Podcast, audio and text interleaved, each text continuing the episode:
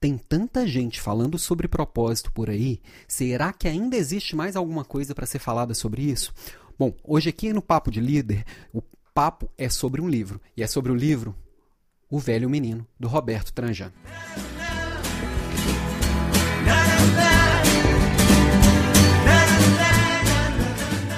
Pois é, aqui no Papo de Líder a gente já falou várias vezes sobre propósito, seja como tema principal, seja como tema secundário. Já até escrevi um artigo sobre o tema lá no meu blog, desenvolvimentodelíderes.com.br. Mas aqui é, eu queria trazer um, um, novo olhar sobre um livro que eu encontrei recentemente, que é O Velho Menino. Por isso aqui, retornando o Papo de Livro, que é um dos microcasts aqui do Papo de Líder. Espero, espero que ele fique micro mesmo, tá? Mas este livro é uma leitura muito gostosa, dá para ser feita em um dia, embora hoje eu acho que ele possa ser degustado de uma forma mais lenta. É, a, a, leitura ele pede para você continuar no livro, porque é uma leitura muito fluida e tranquila. E mas se ele for feito mais pausadamente, inclusive minha re releitura, eu pretendo fazê-lo pausadamente. É um livro de 29 capítulos, então dá para fazer em um mês, de forma tranquila, fazendo todas as reflexões, que ele traz reflexões muito profundas. Quando eu cheguei nesse livro, eu estava procurando uma ficção. Eu queria dar uma quebrada aqui nos meus livros de, de reflexões, de desenvolvimento pessoal, de filosofia e tal e vi que esse era um livro que contava uma história de um velho de um menino, mas não achei que ele fosse tão direto é, no desenvolvimento pessoal mesmo, tá? E é um, instigante descoberta do propósito. E ele vem falando sobre essa descoberta que a gente vai fazendo ao longo da vida. É uma busca que ela não acaba, ela vai só refinando. E quanto mais você refina essa busca, mais apurado fica o seu propósito. É disso que fala o livro, tá? E, e ele começa contando a história desse velho e desse menino, que é o velho Tafu, e o menino que o velho chama de Aladim. É, não tem uma referência do nome real do menino, ele deixa claro que é o jeito que o velho achou de, de chamar o menino, porque ele começa trazendo uma provocação para o menino, perguntando se ele encontrasse uma lâmpada mágica, quais seriam os três desejos dele. E os desejos é eles são a matéria-prima, né? Eles são a base para você chegar no seu propósito. Então, por isso que ele começa falando de desejos e e ele vai desenvolvendo isso porque o foco é a busca, é o rito da busca. E é preciso passar pelo caminho. Imagina, por exemplo, você tem um objetivo, e, e no, no, livro ele fala dessa diferença de objetivo para propósito, tá? Mas suponhamos que você tem o objetivo de chegar ao cume do Everest. Os grandes alpinistas, os grandes escaladores, não aceitariam chegar lá de helicóptero. O caminho ele é relevante. Isso fala bastante sobre isso. É, é assim, mais um livro falando sobre propósito, tem um monte, mas esse ele traz umas reflexões um pouco diferentes, tá? É, ele fala, por exemplo, que o propósito é uma coisa que já existe dentro da gente, que a gente precisa ir descobrindo e precisa ir lapidando, né? E aí ele traz os conceitos aqui, por exemplo, de desígnio e destino. Destino é o que a gente acredita que está marcado, que vai acontecer, por exemplo, nesse momento, estamos em momento de pandemia ainda, não sei quando você está me ouvindo, mas eu não tinha como escolher. Meu destino era passar por isso. Os desígnios têm a ver com as decisões que a gente toma hoje para o que vai acontecer no futuro. O futuro ele é determinado pelas decisões que eu tomo hoje, tá? Então, é, apesar de etimologicamente é, terem a mesma origem, essas palavras elas são diferentes e o meu futuro vai ser construído principalmente pelas decisões que eu tomo hoje. As coisas vão acontecer no meu destino, elas são coisas que simplesmente acontecem e algumas coisas do meu destino vão ser determinadas sim pelas decisões que eu tomo hoje, tá? E ele passa para construir esses cinco, esses cinco, é, ele passa por cinco etapas, né? Cinco desígnios para mostrando, ajudando o menino a encontrar o seu propósito, tá? E ele parte destes três desejos que lá no final se transformarão no propósito dele. E aí o legal é a gente partir da nossa busca pessoal. Cada um de nós tem coisas que são relevantes para si e que vão construir é, essa, esse propósito que na verdade já está dentro da gente. A gente só precisa ter clareza e a clareza nos facilita muito a tomada de decisões, tá? Eu vou passar aqui pelos cinco desígnios, tá? Que ele traz no livro. O primeiro desígnio ele fala de criador e criatura. E tem a ver com, com os últimos papos de líder que a gente fala aqui sobre, sobre protagonismo, né? Então, a criatura é aquela que se deixa levar, é aquela que busca culpados, que, que fala bastante de desejos emprestados, que eu falei disso também em vários podcasts aqui para trás. E o criador já tem muito auto, autoconsciência, muito autoconhecimento e exerce o protagonismo sobre o que vai acontecer na vida. Então, o criador, ele cria o seu próprio destino. Ele cria o que vai encontrar pela frente, ele cria aquilo que ele acha que é relevante na vida dele, tá?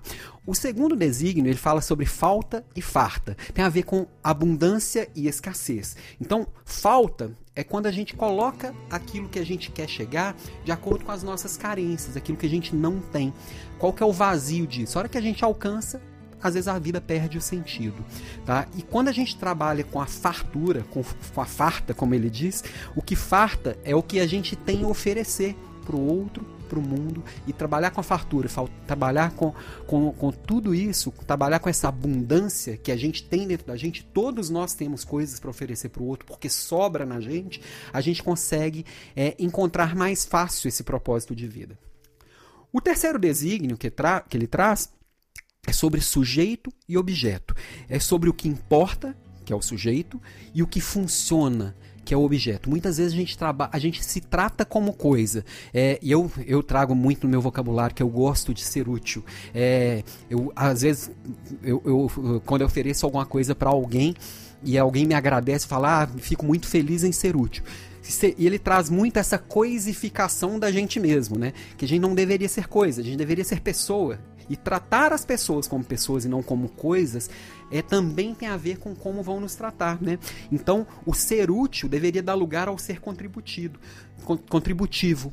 Porque o ser útil, se eu sou útil, uma hora eu vou ficar obsoleto. Isso tem muito a ver, por exemplo, com as pessoas que perderam o emprego, com as pessoas que, que às vezes saem de uma empresa depois de muitos anos, às vezes as pessoas que se aposentam, elas deixam de se sentir úteis, e se elas não são mais úteis, elas não têm mais por que viver e acabam ou ou chega, da sua aposentadoria adoecendo, envelhecendo e ficando amargas e, e às vezes até é, com depressão. Por quê? faltou isso de encontrar como ela pode contribuir com o mundo. E aí não tem a ver com a minha profissão, não tem a ver com a empresa que eu tô, não tem a ver com o meu emprego, tem a ver com o que está dentro de mim. O quarto desígnio, ele fala de chama e chamado. E aí é interessante que a chama são os nossos desejos, é a, nossa vocação, é aquilo que, que, que, nos acende, aquilo que nos faz é, ter coisas para oferecer. E o chamado são aquelas oportunidades que a vida nos traz, são as conexões que a gente encontra, as pessoas que a gente conhece. E aí, na hora que acontece a conexão da nossa chama com o chamado do mundo, aí é que a, a vida passa a fazer sentido, aí que a vida passa a valer a pena. É eu estar preparado para as oportunidades que me aparecem. É, onde, por exemplo, muitas vezes as pessoas reclamam assim: ah, mas na minha situação me faltam oportunidades. Às vezes eu só preciso de uma oportunidade e eu tá pronto para ela, aquela oportunidade vai me gerar outras oportunidades. Mas para isso a minha chama ela tem que estar tá acesa, ela tem que estar tá latejante, ela tem que estar tá vibrante para o chamado chegar com mais facilidade. O chamado pode ser atraído pela chama e aí a partir disso esses encontros, essas conexões entre chama e chamado vão acontecendo. E o quinto desígnio, adorei ele, inclusive já usei ele no trabalho é, para ilustrar algumas coisas. Ele fala do ufa versus oba. Essas duas interjeições, palavrinhas de três letras aqui, que parecem muito parecidas, mas o ufa é quando a gente pensa no nosso propósito, pensa nas nossas metas, e aí a gente se imagina chegando nelas. O que, que a gente sente? Ufa, ele me dá aquela sensação de alívio. Ufa, cheguei. Acabei o que eu estava fazendo. O oba já traz aquela sensação de alegria. Então, o ufa é muito mais ligado à chegada e o oba muito mais ligado à jornada. E a jornada ela precisa valer a pena, até porque a gente vai passar a maior parte do tempo nela, né? E é bem interessante como ele traz cinco, esses cinco desígnios para lapidar todos esse, todo, todo o propósito, lapidar os desejos para transformá-los em propósito. Ele fala bastante de, de medo, por exemplo. O medo é um personagem do livro e que ele chama lá de mórbido e ele, o quanto ele é necessário e, mas ele não pode ser quem manda. E muita gente deixa o medo dominar. Né? A gente tem uma indústria do medo aí fazendo com que domine é, o medo domine a gente. E é legal a gente entender esses desígnios, que pode, pode parecer só um joguinho de palavras, e às vezes a gente está na era das narrativas, né? Muitas vezes a gente. A palavra que a gente escolhe para falar o que a gente faz, fala, diz muito sobre a gente. E a gente precisa pensar no significado e não no significante. Então, e, e, e esse joguinho de palavras tem, ele pode trazer muita reflexão e tem muito significado por, tra, por, por trás deles, né? E como eu vou me portar com esses desígnios também tem a ver com como eu vou tratar as outras pessoas. E como eu vou tratar as outras pessoas tem a ver com como elas vão me tratar. Então, essa atitude ela precisa vir antes da coragem. Muitas vezes a gente não tem coragem de viver de forma autêntica, com as nossas escolhas, com o nosso propósito. E aí um outro olhar que ele traz do livro aqui, que a gente deveria exercitar três olhares, né? Isso de falar como a gente se trata com as pessoas, né? O olhar apreciativo, o olhar empático e o olhar consciente. Sempre a ver com o outro, né? O apreciativo é aquele olhar que eu preciso olhar para o outro e buscar o que, que o outro tem de melhor. Que aí eu consigo valorizar o outro e aprender com o outro. O olhar empático é o olhar o mundo com o olhar do outro, tentar entender a visão de mundo do outro. E o olhar consciente que é o olhar do todo. Eu vou pegar, conectar esse outro comigo, com outras pessoas e ter esse olhar mais amplo de mundo, tá? E para fechar o papo de livro de hoje, eu separei aqui dois trechinhos que eu queria ler que eu acho que tem que pode inspirar você a ler o livro. Lembrando que o papo de livro não tem nenhuma pretensão de substituir o livro. Isso aqui é muito profundo, é muito mais profundo que esses poucos minutos aqui de conversa, tá? É... Abre aspas para o Roberto Tranjano. Inspirar a essência das pessoas é tocá-las no que elas têm de mais verdadeiro, sublime e nobre.